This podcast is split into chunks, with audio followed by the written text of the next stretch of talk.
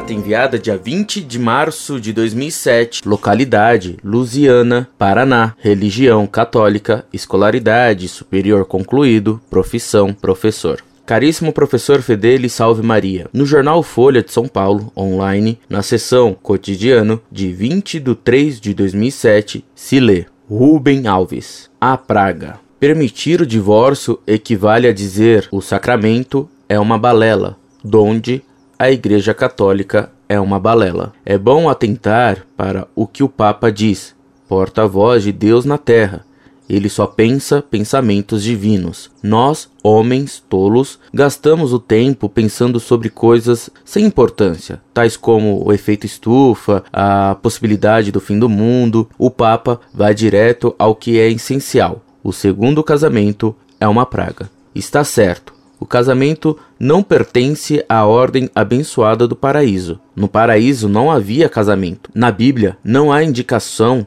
de que as relações amorosas entre Adão e Eva tenham sido precedidas pelo cerimonial a que hoje se dá o nome de casamento. O Criador celebrante Adão e Eva nus de pé diante de uma assembleia de animais, tudo terminando com as palavras sacramentais.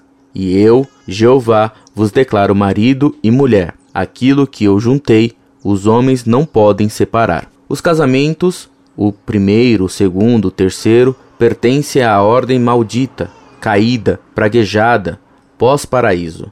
Nessa ordem não se pode confiar no amor. Por isso se inventou o casamento. Esse contrato de prestação de serviços entre marido e mulher, testemunhado por padrinhos, cuja a função é, no caso de algum dos cônjuges não cumprir o contrato, obrigá-lo a cumpri-lo. Foi um padre que me ensinou isso. Ele celebrava o casamento, e foi isso que ele disse aos noivos: O que vos une não é o amor, o que vos une é o contrato. Aprendi então que o casamento não é uma celebração do amor, é o estabelecimento de direitos e deveres. Até as relações sexuais são obrigações a ser cumpridas. Agora imaginem um homem e uma mulher que muito se amam. São ternos amigos, fazem amor, geram filhos, mas, segundo a igreja, estão em estado de pecado. Falta ao relacionamento o selo eclesiástico legitimador. Ele, divorciado da antiga esposa, não pode se casar de novo porque a igreja proíbe a praga do segundo casamento.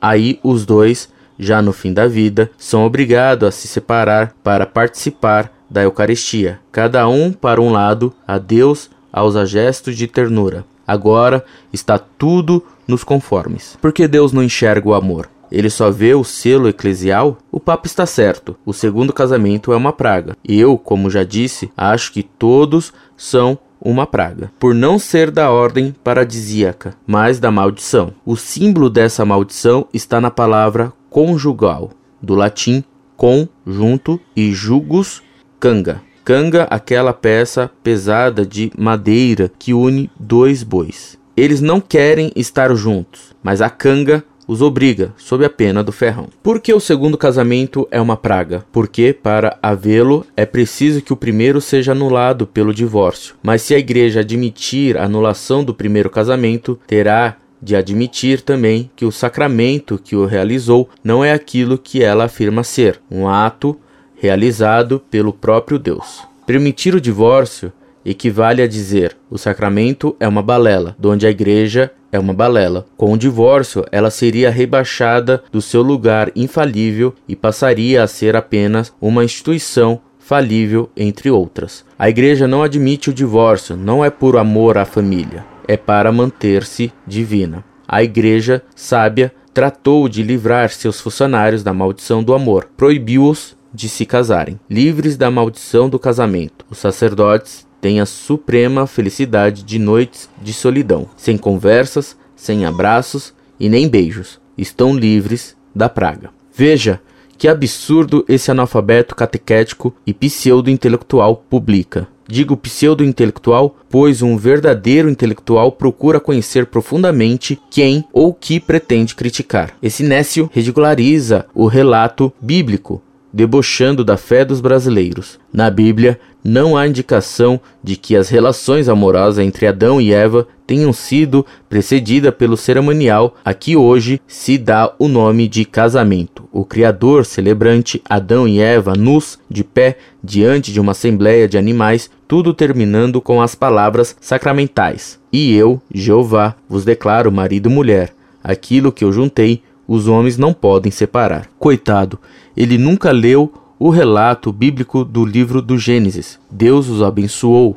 Frutificai, disse ele, e multiplicai-vos, enchei a terra e submetei-a. Gênesis 1, 28. Até mesmo a instituição natural da união monogâmico entre o homem e a mulher recebeu a bênção de Deus para produzir frutos, muito mais ainda a presença e o milagre que Jesus realizou nas bodas em Caná da Galiléia, abençoou os casais numa união estável, indissolúvel, monogâmica entre pessoas de sexos diferentes. Esse pseudo-intelectual também desconhece que foi o próprio Jesus na Bíblia que disse: Deus os fez homem e mulher. Por isso, deixará o homem pai e mãe e se unirá à sua mulher, e os dois serão uma só carne. Assim, assim já não são dois, mas uma só carne. Não separe, pois, o homem o que Deus uniu. Mateus 10, 6, 9. Repetindo o que estava dito no Gênesis. Como não tem vergonha de escrever tal asneira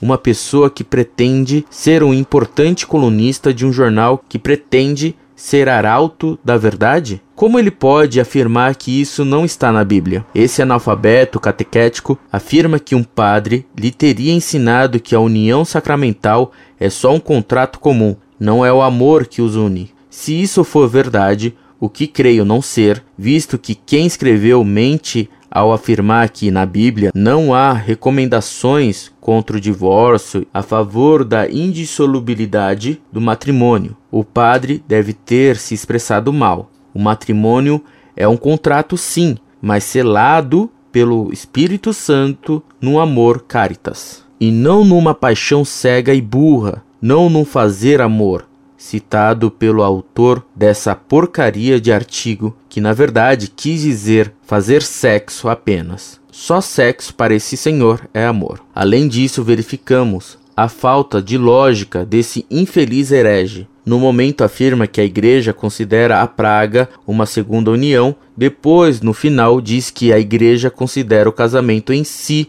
uma praga, ao proibir os sacerdotes de se casarem. Uma coisa o texto tem de bom: denuncia o projeto de destruição da família, empreendido pelos modernistas por não terem mais a fé na teatricidade da igreja. Afirma a verdade de que a destruição do matrimônio equivale à destruição do conceito de santidade da igreja. O projeto dos modernistas, que querem comunhão aos divorciados, recasados, casamentos descartáveis, é consequência da falta de fé na igreja, no matrimônio dela com Cristo. Isso o texto deixa claro. Peço, professor, que faça suas felizes e sábias apreciações e divida com os leitores do site a perplexidade que toma conta de mim ao ler e transcrever-lhe este mentiroso e mal escrito artigo deste fulaninho Rubens Alves, que se revela analfabeto catequético e pseudo-intelectual. Jesu et Maria. Desculpe-me pelos erros de digitação.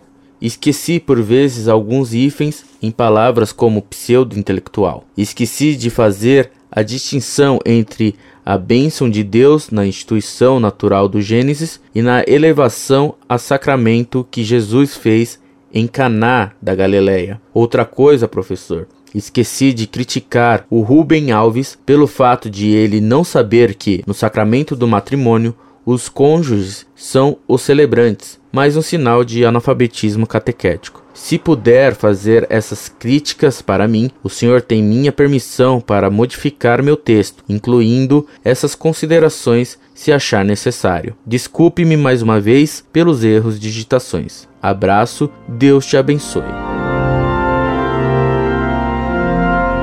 Muito prezado e reverendo Padre Salve Maria. O articulista vulgar da Folha de São Paulo, mais do que ignorância religiosa, revela seu profundo ódio à Igreja. Se Deus proíbe o adultério e o concubinato, é porque o casamento é santíssimo. Esse escrevente de ódio, ele sim odeia o casamento que ele pretende substituir pela união momentânea e livre, sem nenhuma obrigação para com o outro e para com os filhos que forem gerados. Ele quer reduzir a união entre esposos ao nível da união fortuita de cão e cadela, e ainda pretende falar de amor que ele reduz a ato físico. E se ele não crê na igreja, por que se interessa no que ela professa? Acho muito significativo que esses jornalistas ateus se permitam blasfemar contra Deus e atacar a igreja de modo tão soez, e depois venham falar em tolerância e respeito pelos sentimentos religiosos dos outros. Só os católicos não estão incluídos nesses outros? Por quê? Se um católico atacasse assim a macumba ou o budismo, eles estrilhariam falando em tolerância. Para com a Igreja Católica, eles não têm nem respeito e nem tolerância. É o que eles chamam de liberdade de religião. Esse ódio à única Igreja de Cristo assume hoje caráter internacional. Há uma campanha orquestrada internacionalmente contra o Papa Bento XVI e contra a Igreja Católica.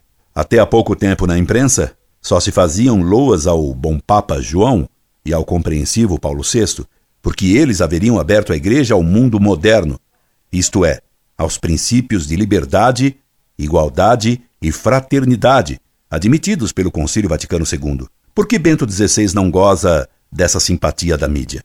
A campanha ideológica internacional movida hoje contra o Papa e contra a Igreja prepara uma próxima campanha de violência, porque sempre na história a perseguição violenta à Igreja, em nome da liberdade, foi procedida por uma campanha de calúnias e de ataques soezes e ignorantes, como se revela nesse miserável e baixo artiguete. Rezemos pelo Papa, Padre, e permaneçamos fiéis à verdade eterna que só existe na Igreja Católica Apostólica Romana, fora da qual não há salvação, e só contra a qual existe esse ódio baixo, soez e infernal.